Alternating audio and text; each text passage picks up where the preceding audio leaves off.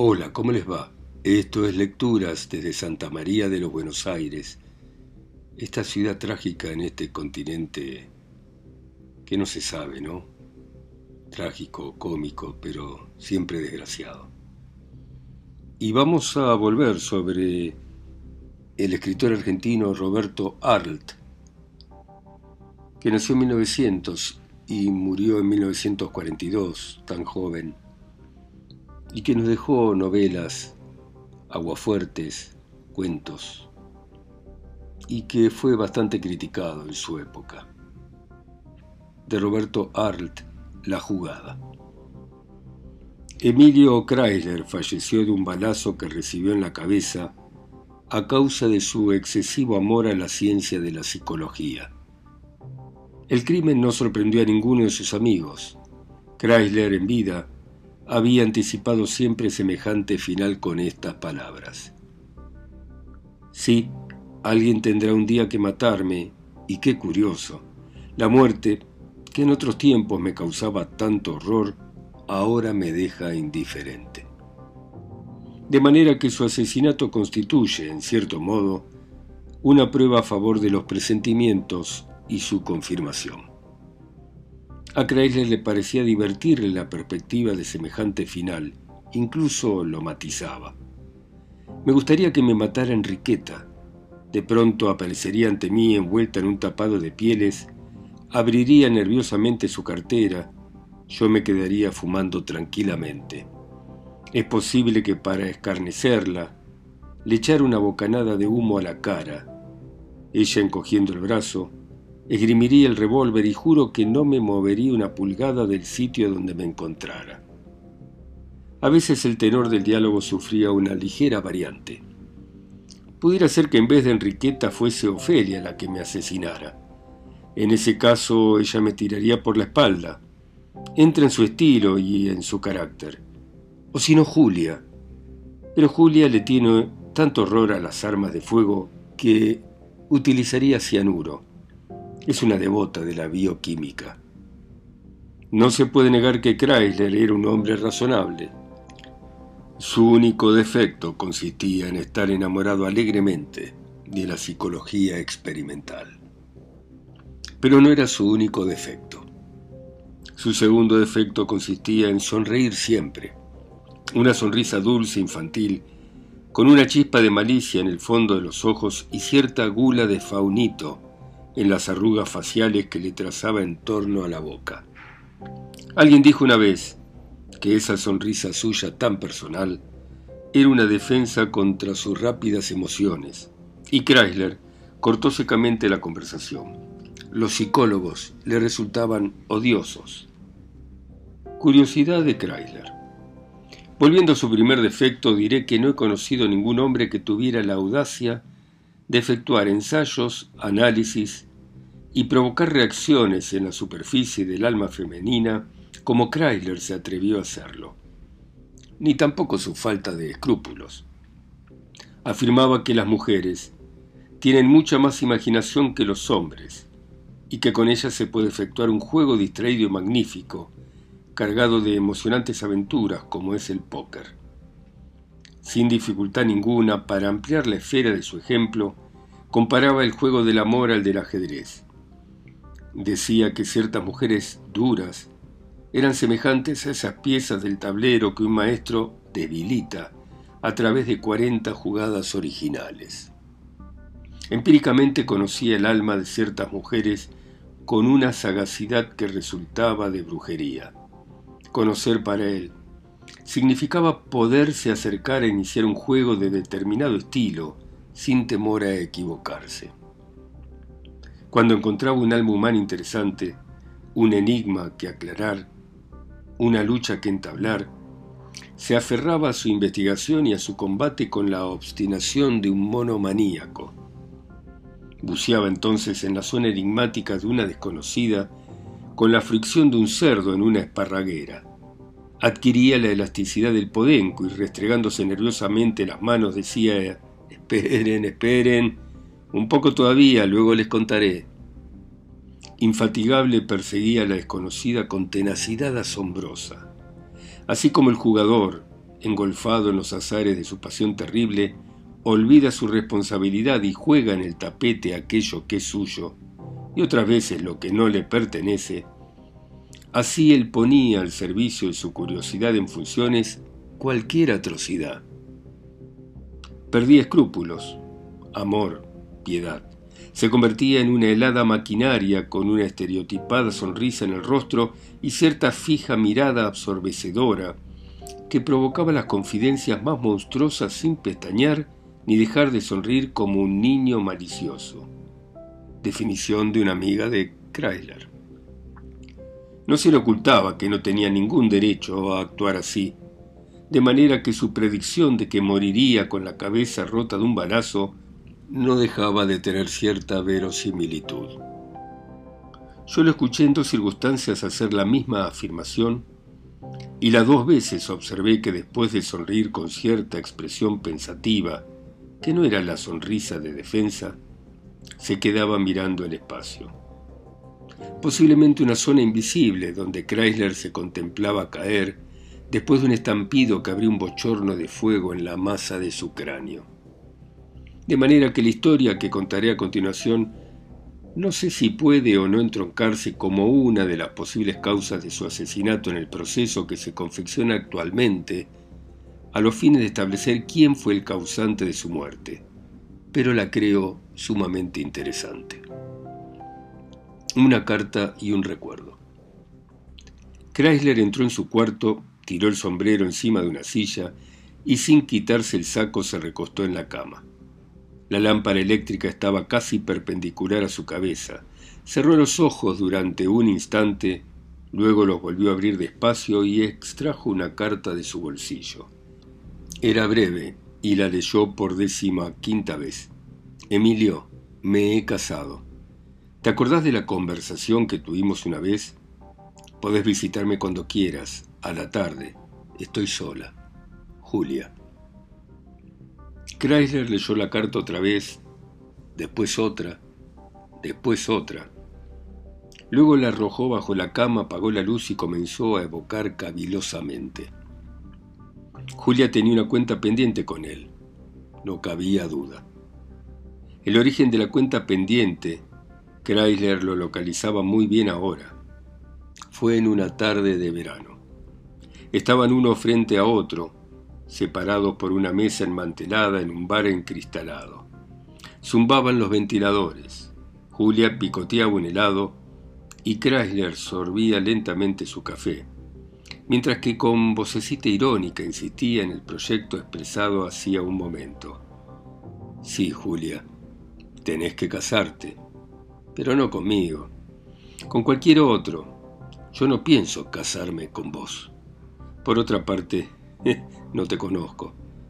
Sos una mujer enigmática y dueña de sí misma, pero no sé hasta qué punto.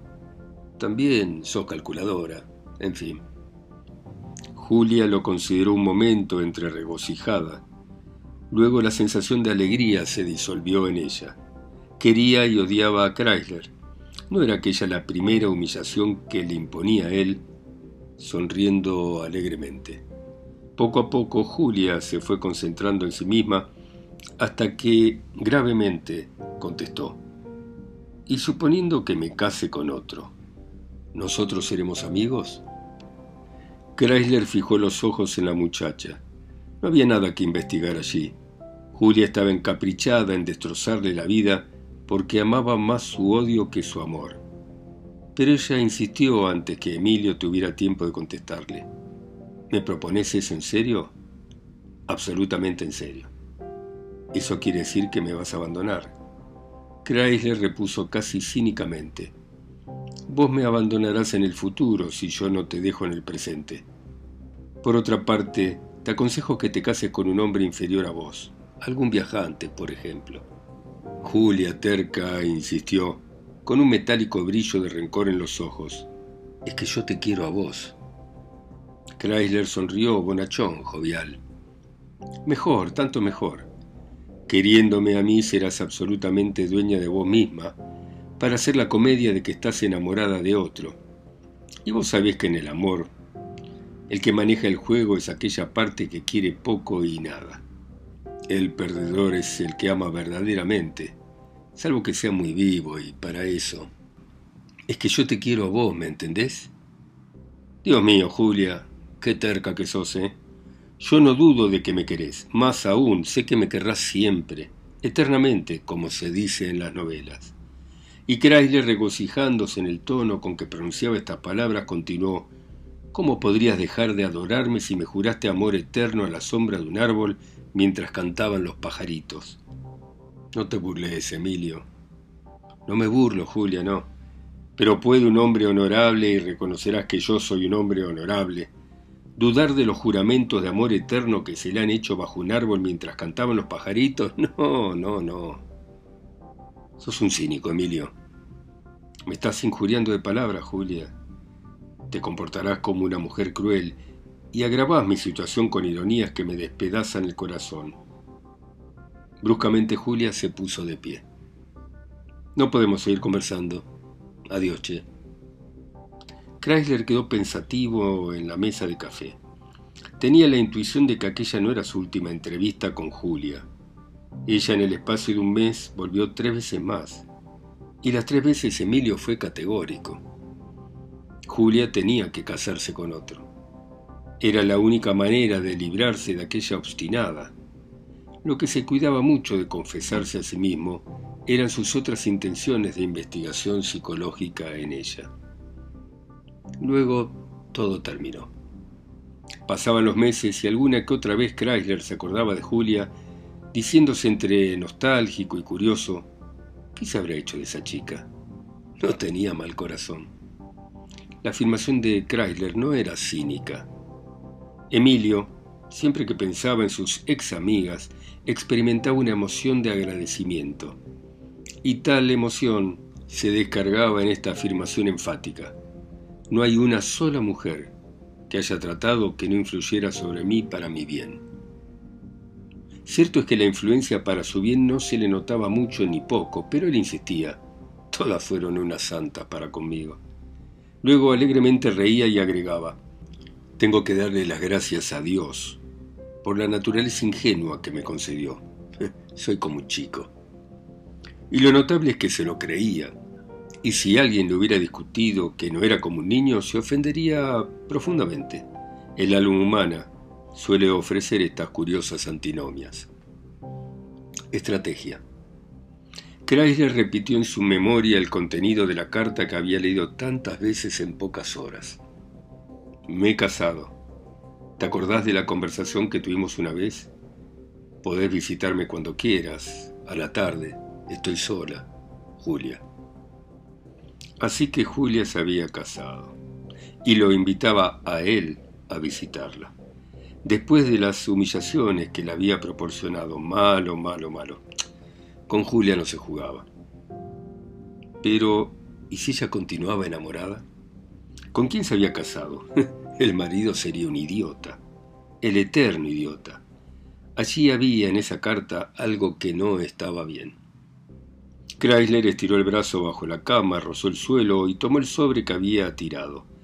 Lo olió profundamente al tiempo que decía, hm, es curioso, esta carta tiene olor a odio, y a trampa.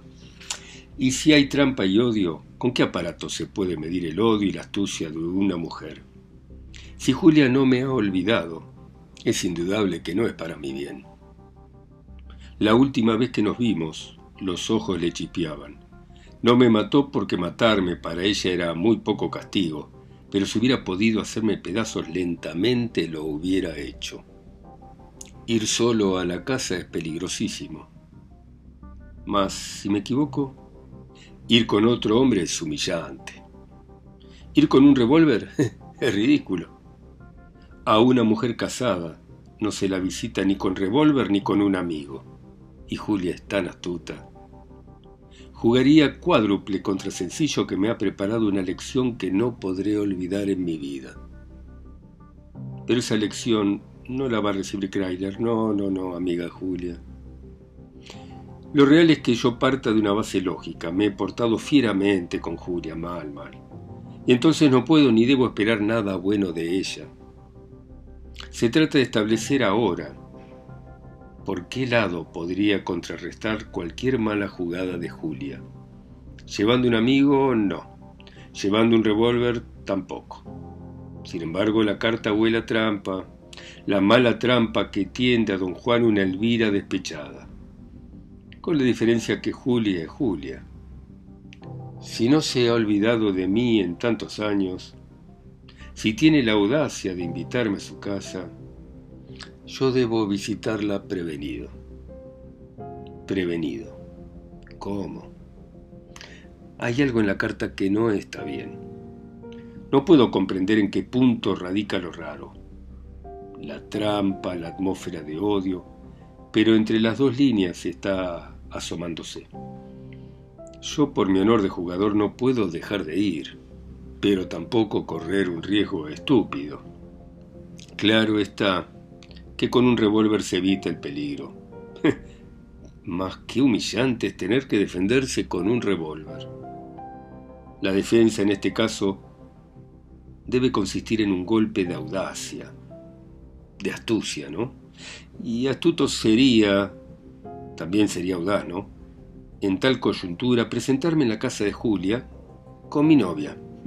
Cualquier amiga mía puede hacer el papel de novia. Eso es lo correcto, lo admirablemente correcto. Ir a visitar a Julia pero en compañía de una mujer. Elisa se prestaría muy bien para acompañarme y hacer el papel de novia. Lidia también. Es la única manera de resolver el problema y escaparse bonitamente por la tangente. Más fácil sería no visitarla. Pero yo no soy un hombre de rehuir una jugada, y Julia me despreciaría. Así, así como suena. En cambio, yendo con mi novia, no puede reaccionar de ningún modo quedaría paralizada, obligada a mantenerse dentro de la línea. Tu trampa, sea cual fuere, momentáneamente se anularía. Y yo le demuestro que no me interesa absolutamente nada, y que tan nada me interesa, que no he tenido ningún inconveniente en visitarla y con mi novia. La jugada es perfecta. Hay que terminar definitivamente con Julia. Esa mujer tiene que entender que yo ya no existo para ella sobre este planeta. Su rencor, el diablo sabe a dónde nos puede conducir. Pero es necesario que yo vaya, que indefectiblemente vaya y le dé una lección. Y la que más se presta para tal jugarreta es Elisa. Después de semejantes reflexiones, Chrysler se durmió vestido. La jugada de Julia.